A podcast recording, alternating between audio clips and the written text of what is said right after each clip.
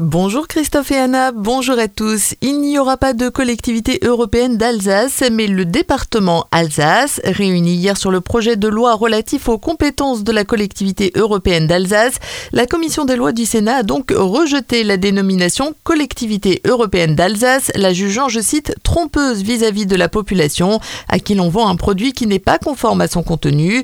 C'est un désaveu pour les partisans du projet, à commencer par Brigitte Klinker et Frédéric Bierry, qui ont toujours refusé de parler de département, un choix regrettable selon les deux élus dans un communiqué.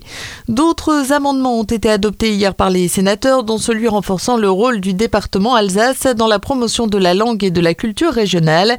La future collectivité pourra également aider les entreprises pour une durée de 5 ans et pourra également organiser la promotion de l'Alsace à l'international.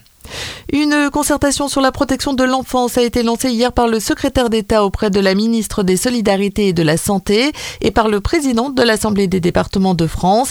Et c'est Frédéric Bierry, le président du département du Bas-Rhin et de la commission Solidarité et Affaires sociales de l'ADF, qui s'est vu confier le pilotage du groupe de travail.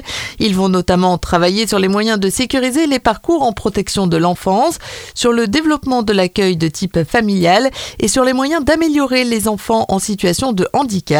Pour information, dans le Bas-Rhin, ce sont 5618 jeunes qui sont suivis au titre de l'aide sociale à l'enfance et en 2019, le département y consacre 134 millions d'euros. La toiture d'une maison a pris feu hier après-midi à Goxviller. Il n'y a pas eu de blessés. En revanche, la maison est désormais inhabitable. On ignore pour l'heure les causes de cet incendie. Les pompiers de Goxviller, de Bar, d'Aubernay et de Molsheim sont intervenus. À Célestin, un homme de 24 ans a été déféré hier après-midi au parquet de Colmar pour proxénétisme aggravé. Après enquête, il s'avère que le jeune homme prostituait sa compagne âgée de 17 ans. Mise en relation par le biais d'un site internet, la mineure et ses clients se retrouvaient dans un appartement loué en Airbnb au centre-ville de Célestat.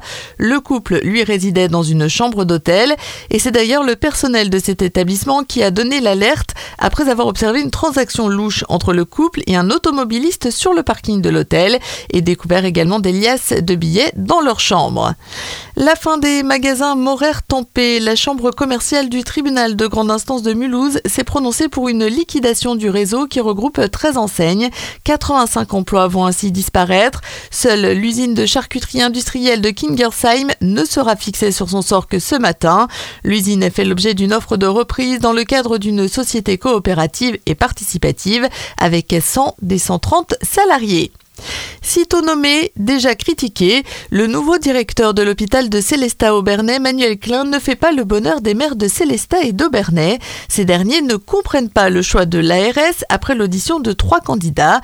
Marcel Boer, le maire de Célestat et président du conseil de surveillance du groupement hospitalier Célestat-Aubernais, avait privilégié les deux autres candidats qui étaient deux cadres de direction passés par l'hôpital de Célestat. Avis partagé par le maire d'Aubernais. Les deux élus reprochent au futur directeur son absence lors de la première audition et son comportement lors de la seconde audition, très directif selon leurs termes. Manuel Klein peut en revanche compter sur le soutien de ses anciens collègues de l'hôpital de Sarrebourg qui eux décrivent un homme adepte de la transparence et de l'équilibre financier et agréable avec le personnel. Santé toujours, hier après-midi, une cinquantaine de personnes ont défilé dans les rues de Célestat pour la deuxième édition de la marche pour la santé mentale, une action de solidarité organisée par le groupe d'entraide mutuelle L'échappée et par le conseil local de santé mentale de la ville de Célestat. Bonne matinée, tout de suite le retour de la météo.